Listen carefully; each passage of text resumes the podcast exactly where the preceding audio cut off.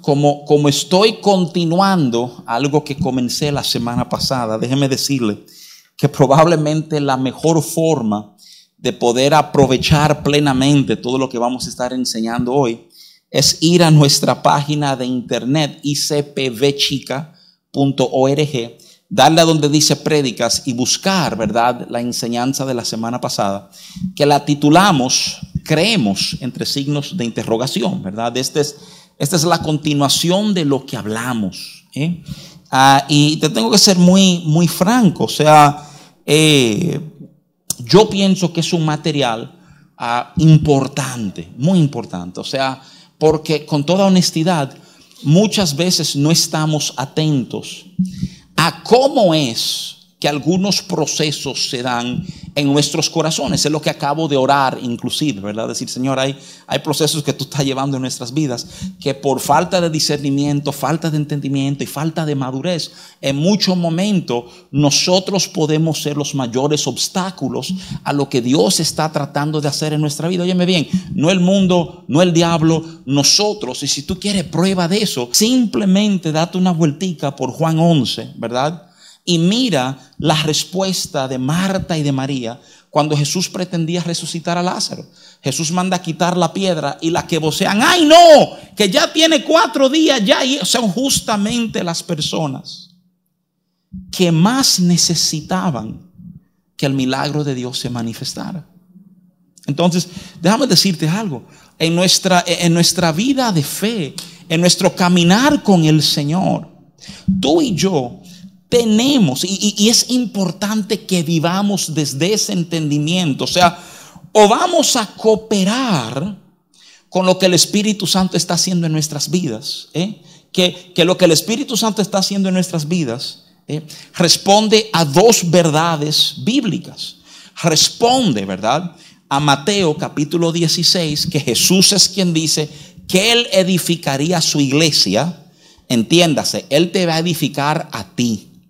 Eso nos da a entender que Él está en un proceso continuo, escúchame, usando lo que sea, usando las circunstancias que tú enfrentas, usando, ¿verdad?, el momento que tú estás atravesando, usando la buena noticia que te acaban de dar, usando la mala noticia que te acaban de dar para ir edificando algo en ti. Y si tú quieres claridad sobre lo que está edificando, Efesios capítulo 4, verso 13, te habla de cómo somos nosotros preparados y se está formando en nosotros. Y el, el, concepto pleno habla de llevarnos, o sea, la edificación es para llevarnos a la estatura ¿eh? de la perfección, a la estatura de la plenitud de Dios que está en Cristo Jesús. O sea, hay un proceso continuo en nosotros de Dios formar a Jesús en ti y en mí. Con ese proceso o nos resistimos o cooperamos con Él. Y es tan importante. Yo pienso que, que los que hemos abrazado fe, lo que hemos degustado de su gracia, entendemos que hay una importancia en aprender a vivir de una forma que coopera con lo de Dios en mi vida.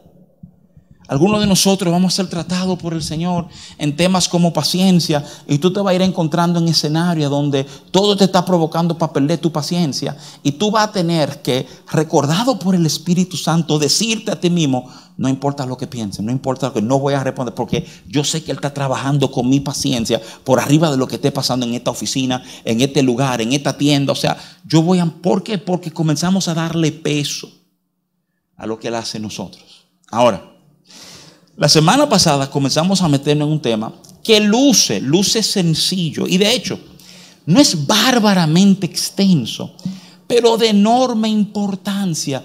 Eh, eh, el título, creemos, signos de interrogación, porque tú le preguntas a todo el mundo, mira, tú crees, tú crees, tú crees, tú crees, señores, no seamos tontos, ¿verdad? Mira alrededor, mira dónde estamos, estamos en una iglesia. Si tú le preguntas a alguien, tú crees, oye, aunque sea por vergüenza, porque le preguntaron, va a decir, sí. ¿eh?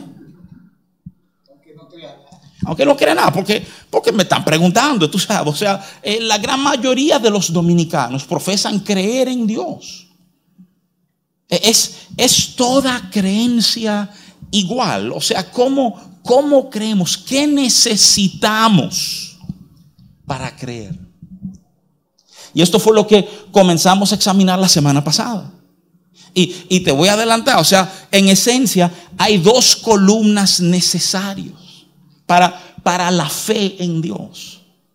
Hay, hay, dos cosas que necesitamos, que escúchame, si tenemos una y falta la otra, habla de una fe, y perdóname la palabra, pero, pero chueca, una fe, una fe corta, una fe que no te va a sostener. Y, y yo quiero que tú sepas que hay momentos de nuestras vidas donde lo que nos sostiene es nuestra fe. Pero si uno de estos dos elementos faltan, tu fe posiblemente venga a flaquear. La semana pasada tocamos con el primer elemento de estos dos. Y para serte franco, es un elemento que mucha gente que aman mucho al Señor a veces como que luchan un poquito para entenderla bien, pero hay otro grupo, hay otro grupo que, es un grupo, digamos, muy de la mente, que al oírlo se alientan, dicen, wow, pero, pero qué impresionante saber que Dios obra así. Yo creo que el primer elemento que nosotros necesitamos es lo que John Piper llama convicción razonable. ¿eh? En otras palabras, lo que tú estás creyendo tiene que hacer sentido, tiene, tiene que haber una línea, tiene que tener una coherencia. Yo tengo que tener inclusive pruebas y evidencias de eso que estoy creyendo. Hay una serie de pasajes bíblicos y analizamos la semana pasada muchos de ellos que hablan, ¿verdad? De la, de la profunda conexión que hay entre conocer, saber, entender y creer. ¿eh? Que muchas personas profesan creer y yo no tengo que saber, pero para serte muy franco, sin conocer, sin saber, qué difícil es creer. Hay, procesos que la palabra de Dios retrata. Y es importante que estemos atentos a esa verdad. Y déjame darte solo algunos versos que nos llevan a ver eso con claridad. Esto es un tipo de repaso antes de entrar en nuevo. Mira, primera de Juan 4.1 dice, amados, no creáis a todo espíritu, sino probad los espíritus si son de Dios, porque muchos falsos profetas han salido por el mundo. La idea de probar a los espíritus, ¿verdad?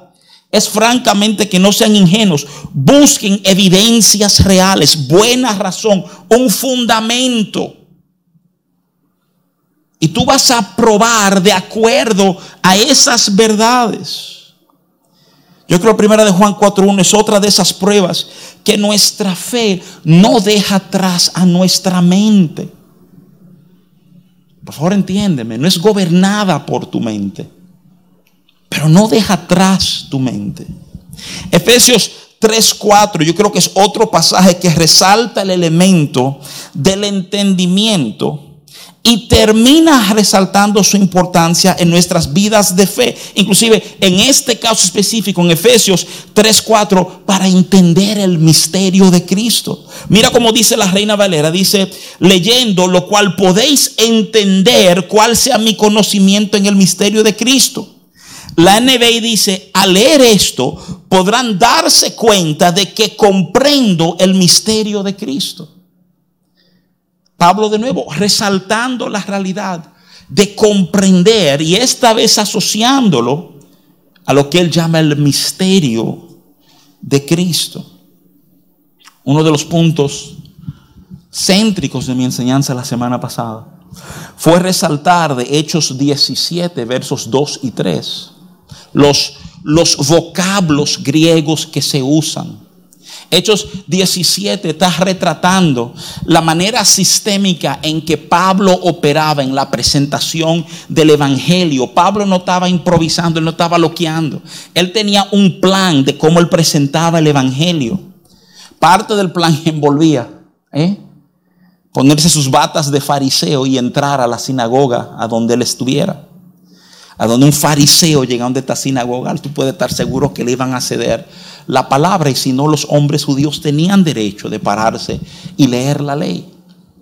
Y, describiendo cómo Pablo operaba, usé la cita de la nueva traducción viviente porque creo que traduce de manera más entendible a nuestra modernidad. Dice así, como era su costumbre, esto es Hecho 17.2 en la NTV, como era su costumbre, Pablo fue al servicio de la sinagoga y durante tres días de descanso seguido, entiéndase, un sábado, otro sábado, el próximo sábado, usó las escrituras para razonar con la gente, explicó las profecías y demostró que el Mesías tenía que sufrir y resucitar de los muertos. Decía, este Jesús de quien les hablo es el Mesías. Tres palabras, razonar, explicar, demostrar.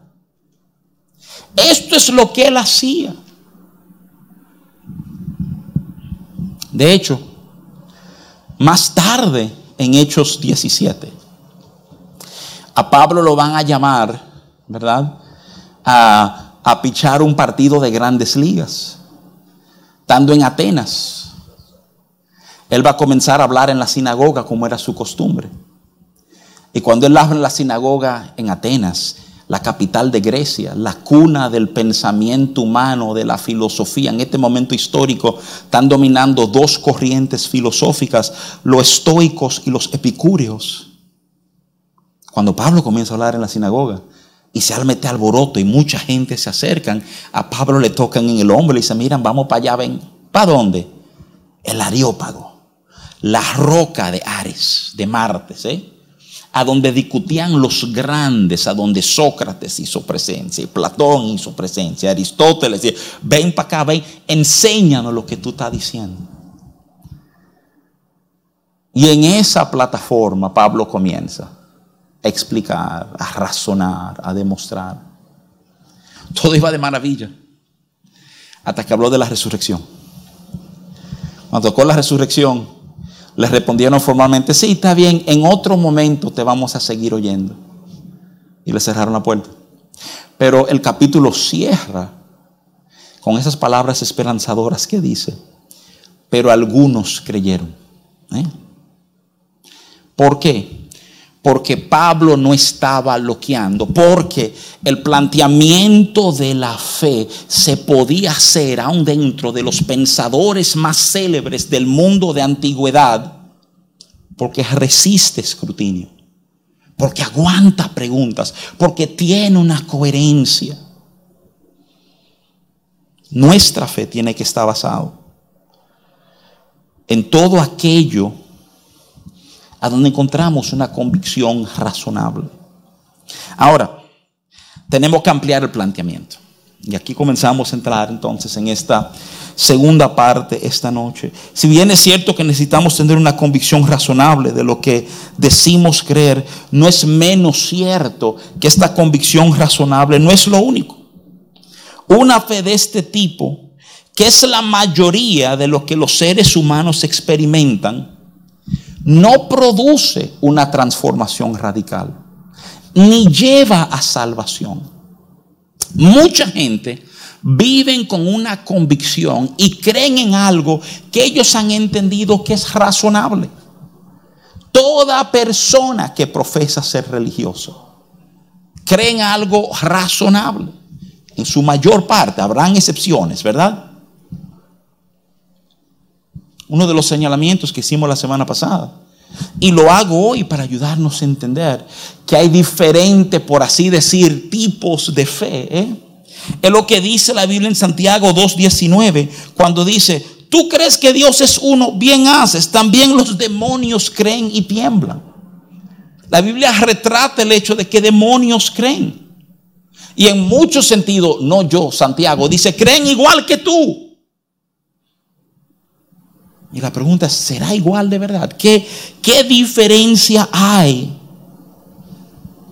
entre lo que yo creo y lo que, y lo que creo un demonio? Entre mi experiencia de fe y la experiencia de fe de un demonio. Mira, mencionábamos al principio de esta noche, primera de Juan 4.1 hicimos el señalamiento de evidencias reales, ¿verdad? O sea, de un fundamento, cuando te hablan de probar los espíritus, o sea, te está diciendo, busca de qué agarrarte.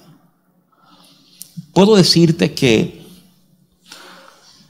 la prueba que tú vas a necesitar, la evidencia que tú vas a necesitar para sostener tu creencia, va a depender de la naturaleza de lo que estamos tratando de probar. Y, no quiero complicar el pensamiento, pero creo que es un detalle importante. Por ejemplo, déjame decirte algo. Si alguien te dice, mira, mira esto aquí, esto es azúcar, ¿eh? ¿cómo tú sabrías si eso es azúcar o no es azúcar? Tú puedes verlo y se parece a azúcar, pero a lo mejor no es azúcar, a lo mejor es otra cosa y yo no estoy viendo bien. Tú ves, para saber si algo es dulce, obligatoriamente vas a tener que probarlo en algún momento. Porque si la naturaleza del asunto es algo que se desgusta, voy a tener que degustarlo para saber si es así. Si estamos hablando de ese líquido es cloro, ¿cómo tú sabes que eso es cloro? Si tú no lo hueles, no te va a dar cuenta que eso es cloro. Porque el cloro tiene un olor característico. Entonces, déjame proponerte algo. Cuando estamos hablando, y, aquí nos volvemos un poquito, ¿verdad? Abstracto. Toléreme un chin, que en lo que desarrollaremos la noche va a venir más claridad. Pero déjame proponerte que como nuestra fe está fundamentado en lo espiritual, no va a ser suficiente una convicción racional. Tiene que haber, tiene que darse, para tener verdadera fe, un encuentro espiritual. Yo sé que hay como que se nos fue la razón, ¿verdad? Toléreme, que vamos, vamos a ir aterrizando y creo que lo van a ver con mucha claridad en múltiples formas en lo que vamos a hablar esta noche. Yo quiero leerte algo. Esto que te voy a leer viene de Jonathan Edwards. Um, es bien curioso. No es un nombre que tú me oyes citar mucho, pero no por dejadez. Edwards, de hecho, tiene la particularidad de ser de todos los teólogos clásicos, ¿verdad? Ah, dos particularidades, es gringo.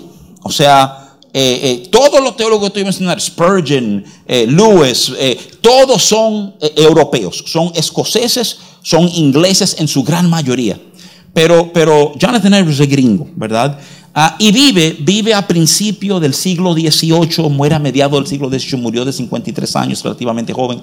Pero sus escritos son extraordinarios en cómo este hombre entendía el Evangelio, ¿verdad? Inclusive te, te invito, muchos de sus escritos están traducidos al español, ¿verdad? Hay mucha riqueza en leerlos. Ah, déjame, déjame leerte lo que él escribe. Él escribe esto, él dice, el objeto de nuestra fe no es meramente la facticidad del Evangelio, ni sé si eso es una palabra, yo no lo traduje, ¿verdad? Alguien más lo tradujo. La facticidad del Evangelio, sino también la belleza santa y hermosa que se encuentran en las cosas divinas. Es la gloria de perfecciones morales de Dios. Es la belleza o la gloria de estas perfecciones que son el objeto propio de nuestra convicción. Entonces, oye esto. Es la excelencia suprema y santa y la belleza de estas cosas belleza, excelencia, perfección, hermosura, divinidad, santidad. Estas son las cualidades del Evangelio de las cuales la fe salvadora debe estar segura. No solo hechos históricos. Esta es la razón por la cual esos demonios que creen no son salvos. Porque, porque aunque pudieran razonar la línea del Evangelio, hay algo en ellos incapaces de ver el esplendor, la gloria, la majestad, la hermosura de Dios reflejada en el Evangelio. ¿Eh? Pablo, y vamos a cerrar esta noche con ese pasaje en segunda de Corintios, Pablo lo va a llamar la gloria de Dios en la faz de Cristo. Así que Pablo se va a referir a este elemento. ¿eh? Pero es tan importante que entendamos, ¿verdad? Que, que mi fe ciertamente tiene un componente de yo entender que cuando cuando no entiendo, cuando no comprendo, se debilita mi capacidad de extenderme en fe. Pero el otro componente es esta capacidad de ver, de, de ser impresionado por lo asombroso que es la realidad de cómo somos amados por este Dios, de cómo hemos sido medidos por Él. La hermosura de escuchar que los cabellos de tu cabeza están contados hay, algo en ese entendimiento que está hecho, óyeme bien, no para alimentar tu pensar y tu raciocinio, sino francamente como para ahogar tu corazón, para hacerte sentir como, wow, qué, cuidado, qué amor, qué, qué cosa tan extraordinaria. Es una de estas verdades ese, ese, ese encuentro, ese reflejo.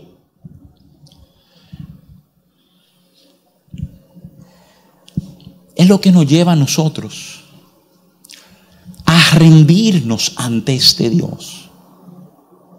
Y, y, te voy a decir algo, yo sé que suena bien pesado, pero si tú nunca has experimentado ese rendimiento ante ese Dios de asombro, es bueno hacerte algunas preguntas. Mira, déjame decirte esto. El mundo que vive lejos de Dios no ve esto.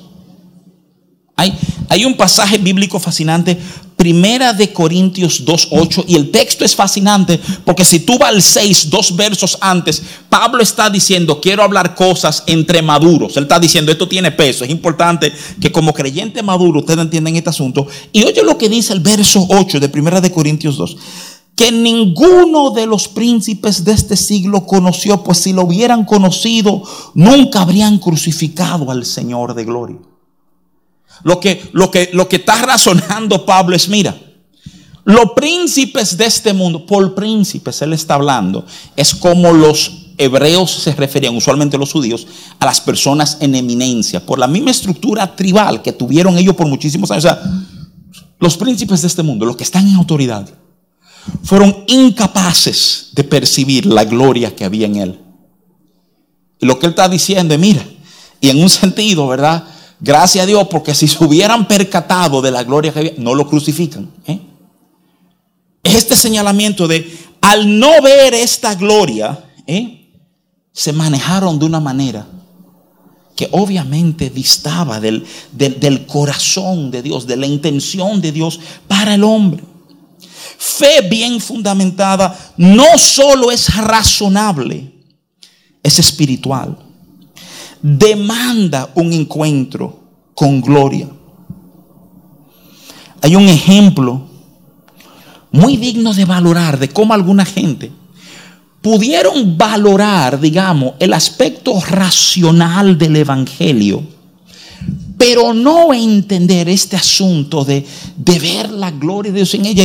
Y, honestamente, entre múltiples ejemplos, me quedé en uno, que es Simón el mago en Hechos capítulo 13. En Hechos, perdóname, Hechos capítulo 8, verso 13, ¿verdad? Entonces del 20 al 23.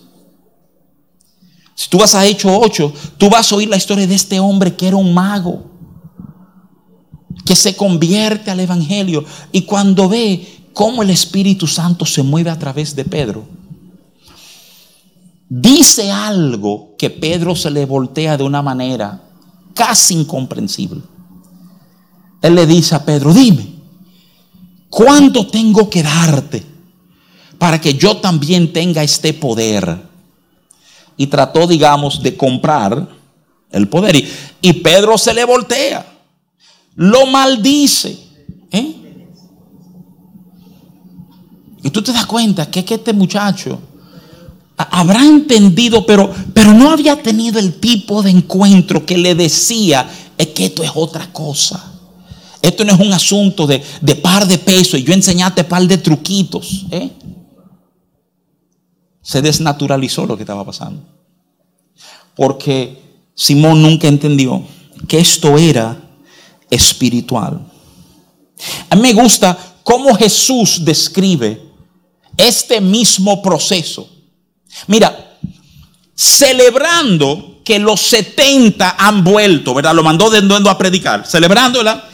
Lucas 10, verso 21 y 22 dice esto. En aquella misma hora, Jesús se regocijó en el Espíritu y dijo, yo te alabo, oh Padre, Señor del cielo y de la tierra, porque escondiste estas cosas de los sabios y entendido y las has revelado a los niños. Sí, Padre, porque así te agradó. Todas las cosas me fueron entregadas por mi Padre. Y nadie conoce quién es el Hijo sino el Padre, ni quién es el Padre sino el Hijo, y aquel a quien el Hijo lo quiera revelar. Es en la presentación del Evangelio que la gloria de Dios relampaguea. Cuando, cuando alguien está presentando el Evangelio, hay, por decir, siendo muy práctico, ustedes están sentados aquí esta noche, Yo estoy presentando el Evangelio, ustedes están sentados aquí. Y en lo que yo, yo voy anunciando el Evangelio, yo no sé bien cuándo ni cómo, pero en diferentes partes de ese mensaje hay gente que de repente ven lo que no habían visto antes. De repente entienden que ellos son pecadores y necesitan de Dios. A lo mejor el de al lado no vio nada, ¿eh? pero a alguien eso le pegó. Y tu presentación del Evangelio es en el entendimiento. Mira, yo quiero explicarte esto para que tú entiendas pero sabiendo que el real poder de lo que tú estás hablando es que en algún momento en esta exposición la gloria de Dios será vista. Y yo no sé si uno, si dos, si tres, si todos van a responder a esa gloria que se le está siendo presentado. Escúchame, es para todos. Pero por razones que vamos a ver un poquito más adelante, no todo el mundo lo ve. Pero necesito que tú entiendas que lo que viene a sustentar nuestra fe no es meramente nuestro raciocinio, es esta experiencia, ¿verdad?, de tocar y ser tocado por la gloria del Padre en Cristo. Mira, la maduración de nuestra fe, nuestra habilidad de creer, no se da solamente ejercitando nuestra capacidad racional, sino también, y son frases que usa la Biblia, gustamos y probamos. El Salmo 34, 8 dice, gustad y ved que es bueno Jehová. Dichoso el hombre que confía en él. En primera de Pedro 2.3. Pedro afirma, si es que habéis gustado la benignidad del Señor. está diciendo, si es que tú lo has experimentado, si es, si es que tú has visto esa gloria, si tú has saboreado su bien. Esa es, la otra parte. No es solamente que entiendo, es que me ha tocado, lo, lo, lo, sé, me ha impactado y a lo mejor no tengo ni las palabras para explicarlo completamente. Fe no está solo fundada en las capacidades humanas. Primera de Corintios 2, 4 y 5, el apóstol Pablo escribiéndole a los Corintios le dice, y ni mi palabra ni mi predicación fue con palabras persuasivas de humana sabiduría, sino con demostración del Espíritu y de poder, para que vuestra fe no esté fundada en la sabiduría de los hombres, sino en el poder de Dios. Escúchame, cuando vivimos desde una fe simplemente racional, vamos a quedar cortos. Y, si viviéramos de una fe solamente fundamentada en encuentros espirituales, vamos a parecer locos. Le pasó a los corintios. Todo era don espiritual, don espiritual, y lengua, y lengua, y lengua, y lengua. Y Pablo dice, pero el que entra aquí piensa que ustedes están locos. Esto no es lo único que somos. tú necesitas, y, puedo decir esto, oye lo que te quiero decir. Yo creo que en nuestras vidas, francamente, tenemos como inclinaciones. Hay, un grupo de nosotros que somos muy del intelecto, muy, muy de leer, muy de comprender, muy de seguir, muy de... Porque esa es nuestra forma, o sea, somos así por X o Y. Y hay otro grupo entre nosotros que son muy, muy del espíritu, muy, muy de sus vivencias, de sus experiencias, de sus oraciones, de su adoración, de su, tú me entiendes, o sea, eh, y, déjame decirte algo, hermano, por favor entiéndeme, espero comunicar esto efectivamente. No estoy diciendo un grupo bueno, un grupo malo. Te estoy diciendo, nosotros lo que, lo que nos gusta mucho de cabeza, tenemos que crecer y aprender a abrazar estas experiencias en el espíritu. Y lo que somos amantes de lo del Espíritu, tenemos que aprender a, razonar algunas cosas y poder explicar algunas cosas y, y, desarrollar una habilidad de hablar con una coherencia sobre nuestra vida de fe. Que uno y no el otro nos deja mal parados. Limita la efectividad y el impacto del Evangelio.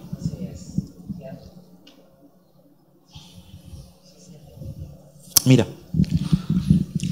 déjame cerrar este tiempo. Vamos a 2 de Corintios 4. Estamos en 1 Corintios. Vamos al capítulo 4.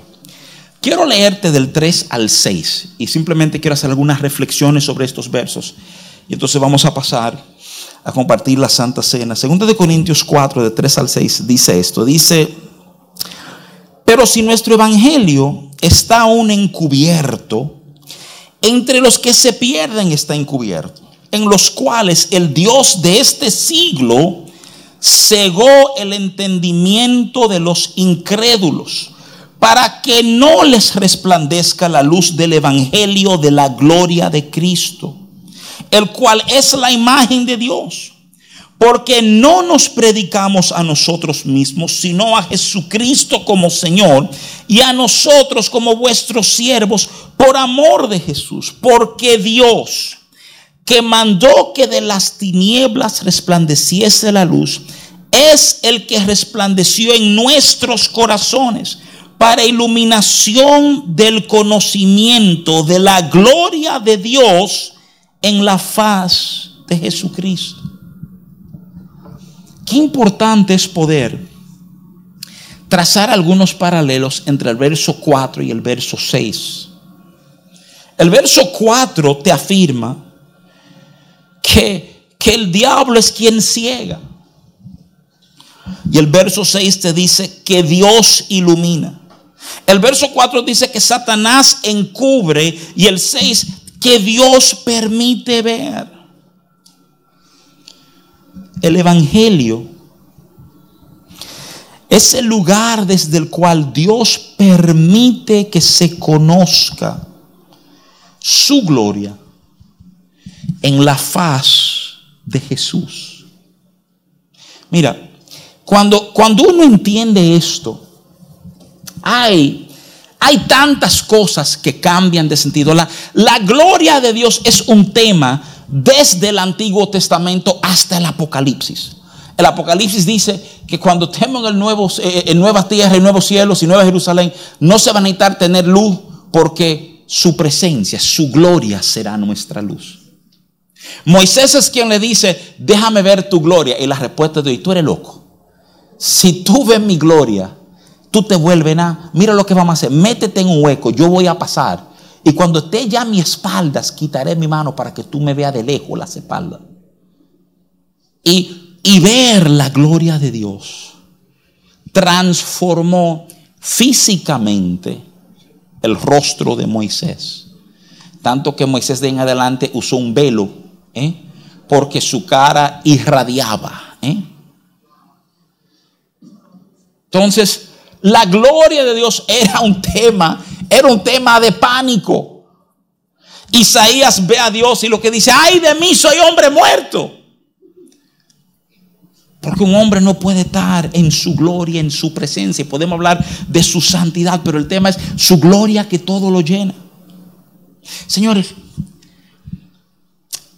desde, desde muchacho, porque nos criamos en los Estados Unidos y tenemos una facilidad con idiomas, o sea, he servido de intérprete en muchísimos foros, algunos privados de banca, pero primordialmente la comunidad evangélica me conoce como el traductor de los grandes eventos. Cuando viene un predicador grande de fuera, me llaman, me piden, tú puedes, yo, yo con gusto vamos a servirle, ¿verdad? Nuestros hermanos.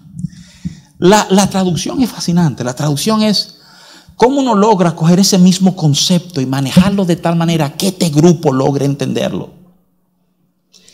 Yo he dicho en momentos, ¿verdad?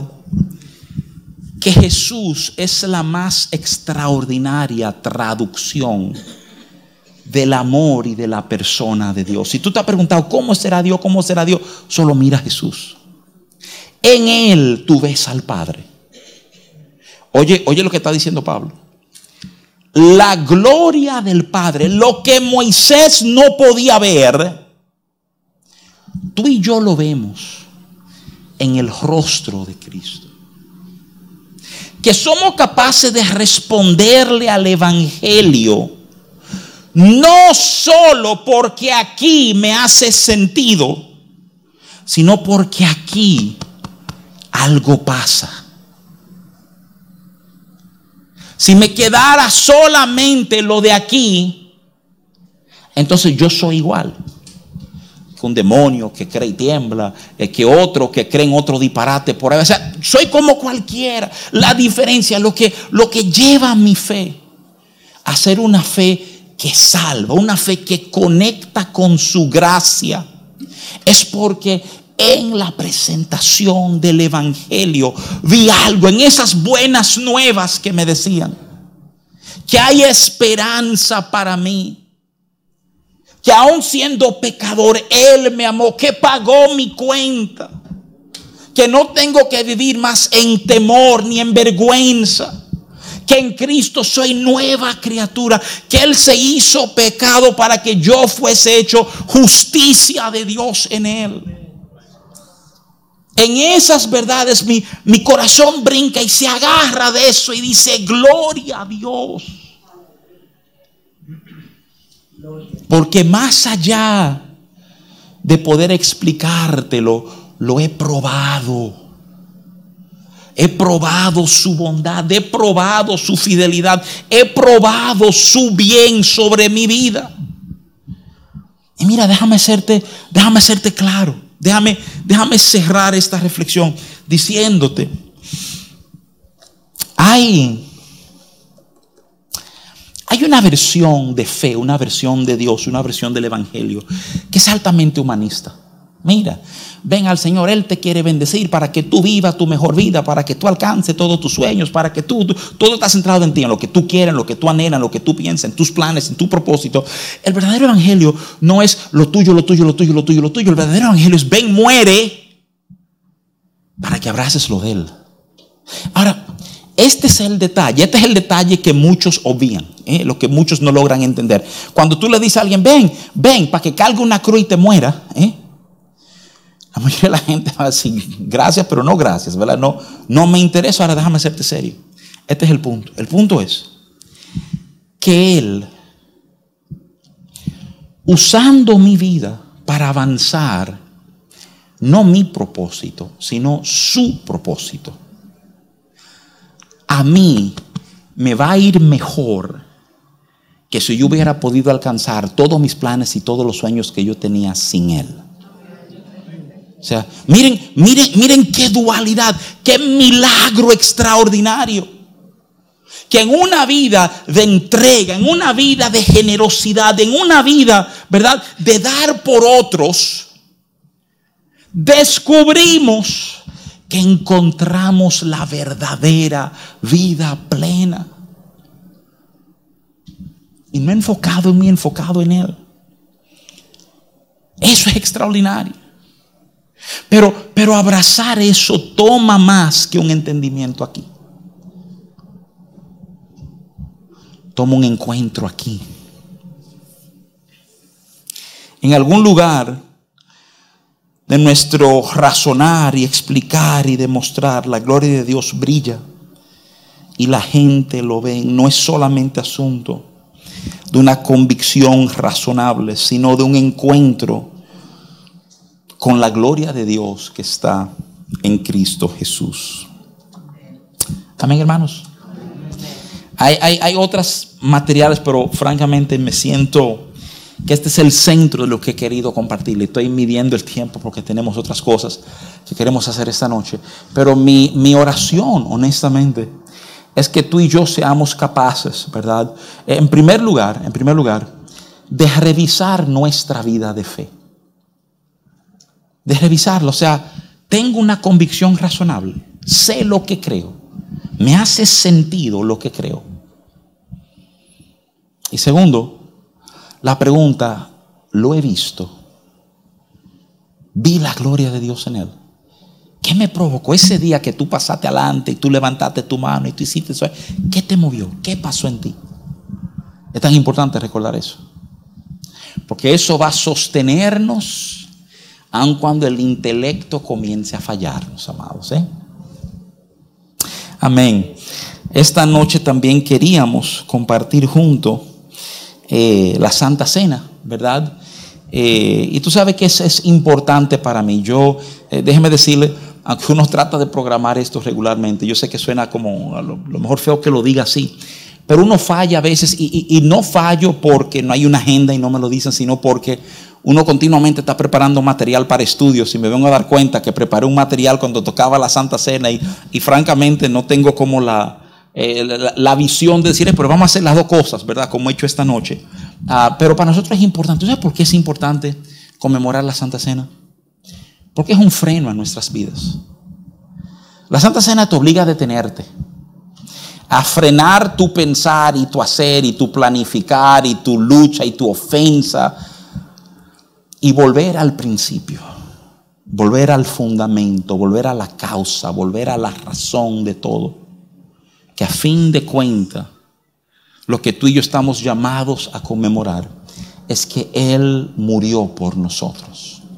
Y por Él amarnos de esa manera, todo cambió.